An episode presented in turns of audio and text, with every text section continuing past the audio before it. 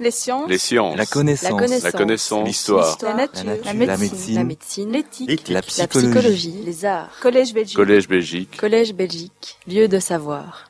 Euh, ben non, je te, je te remercie à toi, Françoise, de cette invitation. Et je suis vraiment très heureux. Vraiment, souvent dans les colloques, il y a des propos de un peu de, de, de bienséance, une sorte de rituel, mais de savoir que l'Académie cherche vraiment à, à travailler sérieusement les questions. Et pour moi, une très bonne nouvelle. Et je pense que sa, sa, sa petite sœur française ferait bien de s'en inspirer plutôt que d'être dans des, trop- des, des- des travaux qui sont désespérément académiques. Alors, tu disais qu'il ne faut pas de, de réponse simpliste. Et, et quand j'ai choisi ce thème au téléphone, comme toujours un peu, un peu vite, euh, j'ai j'ai donné paresseusement le titre d'un ouvrage qui est publié maintenant il y a longtemps.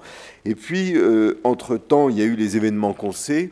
euh, et je ne peux pas être, moi, venant de Paris à Bruxelles, euh, sans faire euh, comme si rien ne s'était passé. Et donc j'ai voulu, euh, et je, je pense à cette phrase qui pour moi est très importante de Deleuze. Deleuze dit il y a une seule morale en philosophie, c'est d'être à la hauteur de ce qui nous arrive.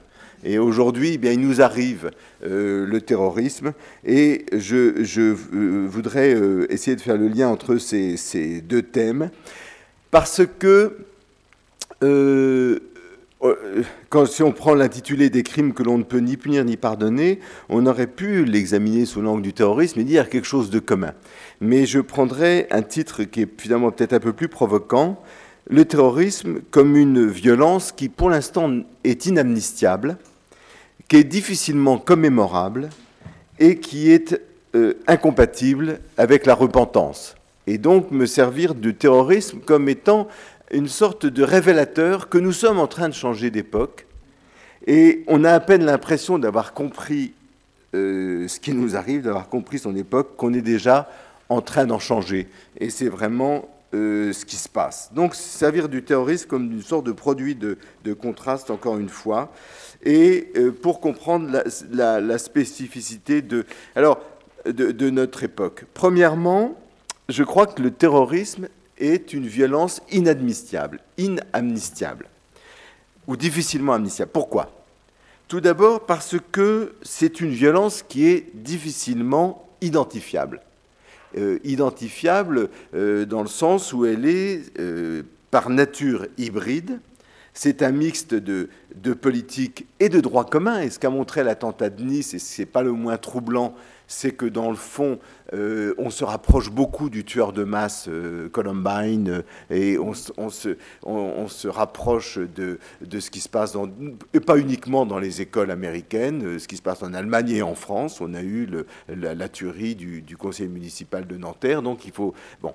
Et, ce qui est intéressant, c'est qu'on retrouve cette dimension du crime de masse, bien que bien réduit par rapport à ce qu'on a connu au XXe siècle, cette catégorie du massacre. Comment penser le massacre? Comment qualifier le massacre? Deuxièmement, euh, le terrorisme n'est pas un conflit structuré. Et je crois qu'un des objectifs, c'est qu'il ne le devienne pas. Et c'est que pour l'instant, on est dans quelque chose qui est une sorte de coproduction de l'islam et de la modernité. Et pour reprendre cette excellente expression du pape François, euh, en disant c'est un, un, une, une guerre, je crois, disait-il, ou c'est un crime organisé mais pas organique, et qui me semble euh, extrêmement euh, percutant. C'est-à-dire que euh, ce qui caractérise euh, le terrorisme, la violence terroriste, c'est que c'est une violence qui, pour l'instant, n'a pas encore et n'a pas de construction symbolique qui, euh, permet de, qui permet de le comprendre, de l'identifier, qui n'a pas encore ce cadre de compréhension qui le rend représentable. C'est toujours un crime irreprésentable, c'est bien pour ça que c'est angoissant d'ailleurs.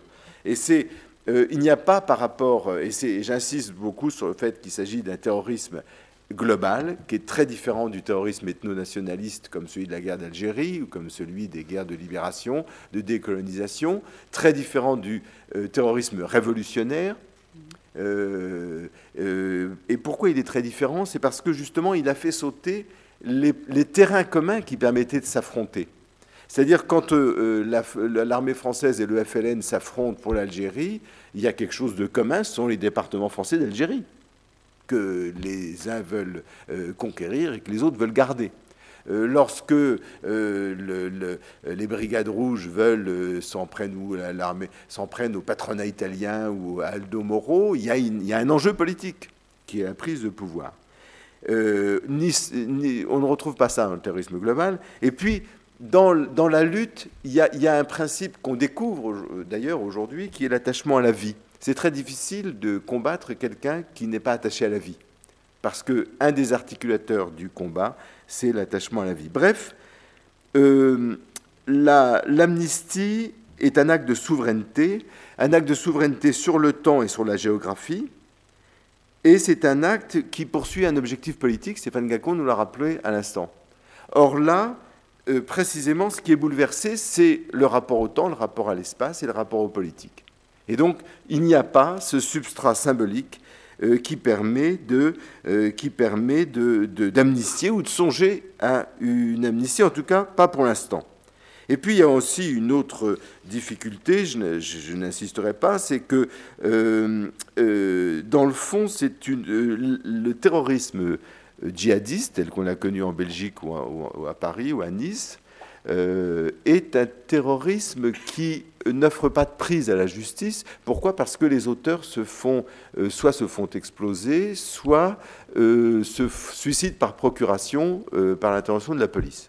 Et donc, le corps, qui est l'élément central de la justice, eh bien, disparaît.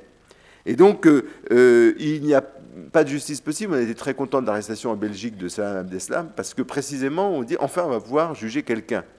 Et, on, le protège, bon, parce que c'est. Alors, il y a une dernière raison, c'est que, euh, que dans le fond, la justice n'est pas l'objectif de la lutte antiterroriste, et donc l'amnistie, qui est une euh, qui est une, euh, comment dirais-je, surlecture politique de la justice n'a pas lieu d'être, parce que ce qui est important dans la lutte contre le terrorisme, c'est la préemption, c'est-à-dire faire en sorte que l'attentat n'ait pas lieu, et, pas du tout de le juger. Donc on n'est pas dans une perspective comme dans le crime. Ce qu'on constate également, deuxième point, c'est que euh, cette violence terroriste, elle est difficilement commémorable. Et c'est une difficulté qu'on rencontre aujourd'hui, qu'on a rencontrée en France. Euh, nous avons ce triste privilège d'avoir euh, d'être les premiers, les principaux frappés par le, phénomène. On l'avait déjà été en 86 avec les premiers attentats du euh, proprement dit. ce qui nous avait donné une petite longueur d'avance dans, la lutte contre le terrorisme. Pourquoi c'est difficilement commémorable? Et on le voit bien, les, commémorations ont donné lieu par, euh, le président de la République aux invalides, euh, ont donné lieu à beaucoup de critiques en disant mais comment on va commémorer, comment on va commémorer cet acte? Et alors, les commémorations, c'est pas l'historien qui est à côté de moi, qui, euh, qui c'est pas lui qui me démentira, c'est que les commémorations euh, sont extrêmement intéressantes, parce que c'est à travers la commémoration que se révèlent les références profondes de. Et là, euh, que, euh, il y a eu beaucoup de polémiques. Pourquoi mettre une chanson? Pourquoi telle chanson? Pourquoi Jacques Brel? Pourquoi une chanson euh, Est-ce que c'est vraiment ça la République de se référer? Est-ce que la, référence de la République c'est Brel ou c'est bon euh, qu'est-ce, que, ça signifie? D'ailleurs, on voit déjà ce malaise quand on voit toute la France entière défiler le 11 janvier, euh, euh, applaudissant la police en mémoire de Charlie Hebdo. Il n'y avait pas plus anti-État, plus anti-police que, que, Charlie Hebdo, pas plus critique. Et donc, on voit bien que. Donc, comment commémorer et j'allais dire, je reviens dans un instant, comment, commémorer en temps réel, ce qui est une, ce qui est une contradiction dans les termes. Une grande différence entre le terrorisme global et, la, et euh, le crime de masse, c'est que ce qui définit le crime de masse, et encore plus le génocide, c'est la désignation d'un groupe victime. Euh, comme le dit la Convention de 48, à raison de l'appartenance religieuse, ethnique, politique, etc., raciale. Bon. Mais là, précisément, il n'y a pas de groupe. Il n'y a pas de groupe. Et alors, euh, il y a quelque chose de très intéressant, de terrible d'ailleurs, qui, avait déjà été faite par le New York Times après le 11 septembre, euh, qui est faite par le, par le Monde, qui, alors ils appellent ça, d'ailleurs ça s'appelle, ça s'appelle comme ça, ça s'appelle Mémorial du 14 juillet. Mémorial du 14 juillet, pour un Français, ça sonne bizarrement quand même, un mémorial du 14 juillet. Et puis, donc les 86 personnes qui ont été tuées le, 14 juillet, on leur consacre à, toutes une, un cartouche. Et alors que constate-t-on? Je prends celui du journal d'avant-hier. Ben, il y avait euh, Raymond Maman, euh, Angelo D'Agostino, euh, Gianna Musset, qui est du Frioul, Victoria Shevchenko, qui est, russe, Nino Raza Fitrimo, qui est, qui est de Madagascar. voilà, je vous lis celle de, Yanis, Yanis Kovio. C'était une petite boule d'énergie un de ces garçonnets euh, de moyenne section de l'école maternelle Nice-Flore, un petit malicieux que tout le monde adorait, un peuple électrique, racontent ses inconsolables parents Samira et Michael Kovio. Yanis, né le 12 octobre 2011 à Voron, dans l'Isère, est mort à l'âge de 4 ans et demi. Alors, euh, qu'est-ce qu'on constate? On constate que dans le fond, non seulement il n'y a pas un groupe qui a été désigné, qui a été euh, euh, massacré par le, par le tueur, mais on a le peuple monde. Des Russes, des Malgaches, euh, des musulmans, des Américains, des jeunes, des vieux, des euh, bref. C'est, on pourrait même aller plus loin. C'est une sorte d'antigroupe que, que sont nos, démocraties ouvertes. ouvertes à tous et, et où la citoyenneté est promise à tous. Alors, euh, ce qui est très intéressant, c'est que je crois qu'on voit apparaître un, nouveau genre auquel je prête beaucoup d'attention, il me semble très intéressant, c'est comment parler des victimes. comment parler des victimes de terrorisme et de terrorisme global. Euh, on n'aurait pas du tout, les Français d'un certain âge, d'une certaine génération, euh, se souviennent de la petite Delphine Renard, euh, je ne sais pas si, mais pendant la guerre d'Algérie, Delphine Renard, qui était un attentat de, de l'OS, et qui est resté dans la mémoire hein, comme étant une, victime, c'était une petite fille qui n'est pas morte, je crois, qui a été défigurée. Bon. Alors, comment, comment commémorer? Et on voit quelque chose de très intéressant qui se profile, c'est que euh, finalement le mémorial du 14 juillet, comme celui du 13 novembre, euh, comme celui avant de, Charlie Hebdo, euh, cherche à redonner, pas redonner vie aux victimes, ce serait absurde, mais à ne pas réduire ces victimes à leur qualité de victime, et à montrer que cette vie interrompue, elle était dynamique, comme celle du petit garçon dont je viens de parler c'était des vies qui ont été interrompues, mais, euh, et, qui ont été interrompues par l'instant de l'attentat. On n'est pas du tout dans la, dans la victimisation des Juifs de Pologne, euh, dans le ghetto, les chétettes, les, les, ghettos, etc. Alors, il y a un livre qui est très intéressant, un livre qui est extrêmement intéressant et, qui est très, très intéressant par, sa, par son succès actuellement en France et très révélateur, de, à mon avis, de quelque chose de très profond, qui est le livre d'Ivan Jablonka sur Laetitia. Yvan Jablonka est un historien, un historien réputé, euh, euh, qui euh, a fait sa thèse sur l'assistance publique d'ailleurs, et petit-fils de, personnes qui ont été qui par les nazis avec la complicité de la police française, vu qu'ils ont été arrêtés à Paris en 1943 et qui ont disparu à Auschwitz. Et, donc Yvan Jablonka a écrit livres, deux livres successivement, qui ont d'ailleurs un grand succès. C'est d'abord un, premier livre sur, euh, ses grands-parents, euh, sur ses grands-parents qui s'intitule, qui s'intitule, je vais retrouver ça, mais bien sûr, euh, voilà, Histoire des grands-parents que je n'ai pas eu. Histoire des grands-parents que je n'ai pas eu. Et en fait, tout son travail d'historien va, consister à, partir de quelques traces qu'il retrouve dans les archives allemandes, des archives françaises, Drancy, une lettre, de reconstituer euh, la vie de gens parfaitement anonymes, comme beaucoup de victimes de la arrivant de Pologne et, euh, euh, déportés extrêmement rapidement, qui étaient des militants communistes des militants du Bund, et d'ailleurs qui faisaient la résistance, semble-t-il, en France. Et il reconstitue, ce, il reconstitue cette, cette vie de, de euh, Mathéas, euh, de Mathès et d'Idessa, euh, et la nomination, etc. Et il va recommencer pour un crime de droit commun, qui est un crime qui a, fait, qui a, beaucoup, quoi, qui a marqué comme l'affaire du petit Grégory, qui est le crime de Laetitia Perret, qui a été, qui a été assassinée de manière horrible. Et il reconstitue en historien cette, cette, cette vie interrompue en disant cette vie, il ne faut pas la résumer à l'atrocité du, du crime qui a mis fin, il faut au contraire lui, redonner sa vie, son dynamisme, sa joie. Exactement comme ce que j'ai voulu faire, dit-il, pour mes, mes grands-parents. Euh, et donc j'y vois quelque chose de très intéressant parce que dans le fond, ça nous renvoie à une question centrale euh, qui est comment une démocratie peut regarder le mal.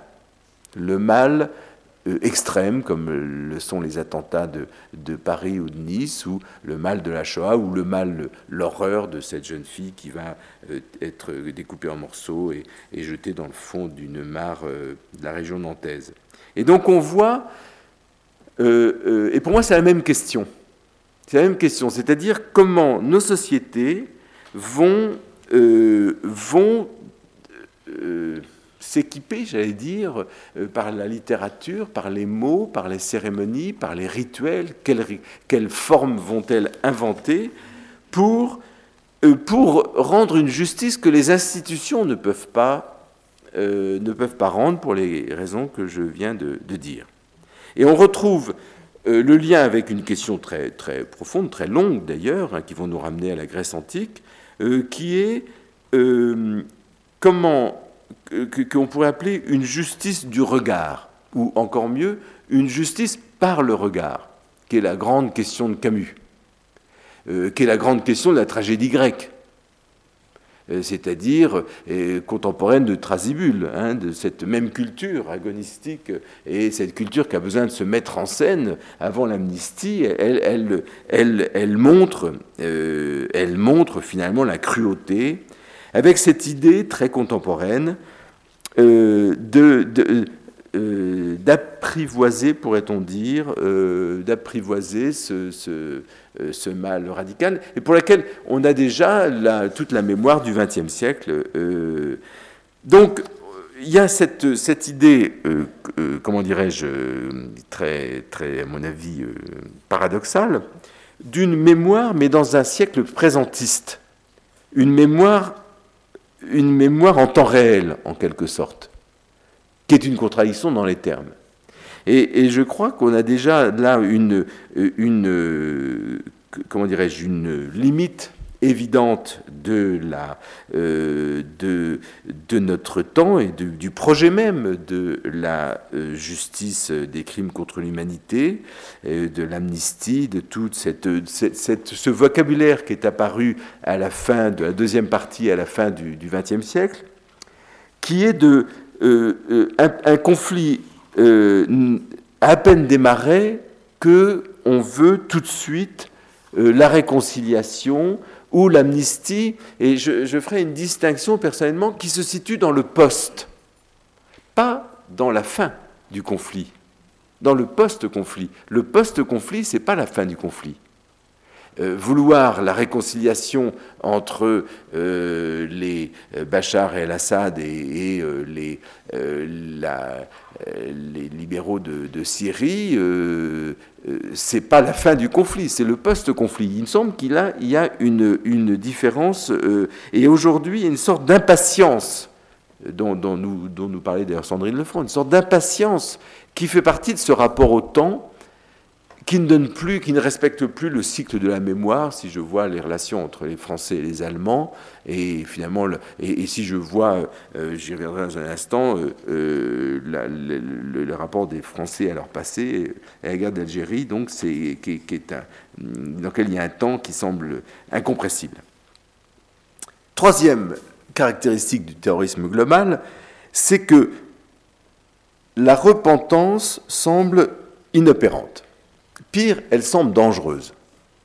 Et, c'est très surprenant comme, euh, comme euh, très surprenant comme, euh, c'est un débat qui est très vif en France euh, aujourd'hui, c'est que euh, un certain nombre euh, de personnes, d'associations, de partis politiques disent ben oui, il y a du terrorisme parce qu'il y a de l'islamophobie et il faut et puis il y a eu la colonisation et puis il y a eu toutes les erreurs et la violence de l'armée française en Algérie, etc. Et donc une des solutions au terrorisme euh, consisterait à battre notre coulpe et, à, lancer un vaste programme de vérité, réconciliation et, de dépassement de la, colonisation. Et je crois que c'est un contresens. C'est un contresens parce que euh, on est passé avec le terrorisme global à autre chose. C'est-à-dire qu'on est dans une violence euh, tout à fait nouvelle et qui a profondément euh, partie liée avec la mondialisation et avec euh, la, déterritorialisation qu'elle qu'elle réalise.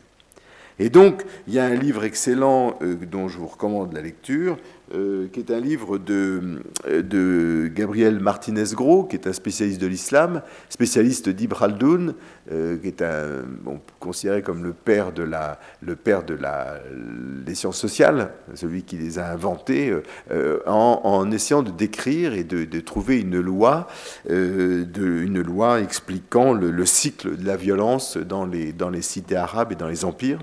Et il montre qu'il y a une opposition fondamentale entre les les, bédouins et les sédentaires, et, que finalement, il y a une marge violente qui euh, euh, revient et qui revient pour, euh, pour frapper les sédentaires dans ce qu'ils ont de plus, de plus précieux, c'est la paix et la prospérité et la tranquillité.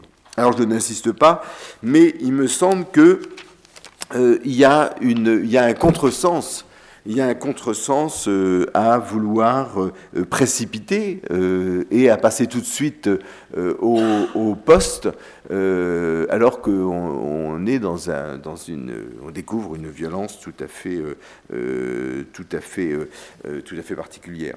Et notre difficulté, c'est d'être en quelque sorte à la hauteur de ces enjeux.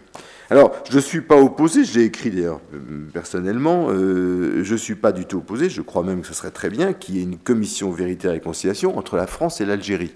Parce que je pense que par certains côtés, euh, la guerre des mémoires continue et il y a une et, elle, est, présente pas du tout dans le djihadisme. Hein. Alors les djihadistes parlent pas du tout de ça. Ils sont, sont pas du tout dans la, d'une manière générale, ils sont pas dans l'histoire. Ils sont dans une vision de l'histoire qui, euh, parle de l'humiliation, euh, faite euh, aux, aux, musulmans depuis depuis dix siècles.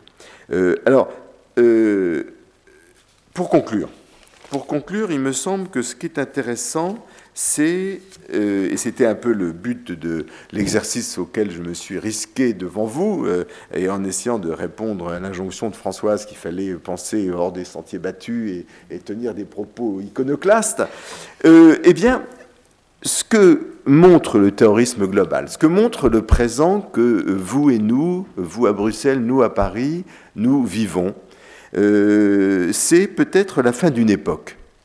Euh, la fin d'une époque euh, et, euh, qui se traduit pour nous ce matin par la fin d'une époque qui montre aussi les limites d'une idée comme celle de, de réconciliation, de justice, de justice, d'amnistie, d'oubli, qui était, me semble-t-il, liée à une certaine vision du monde.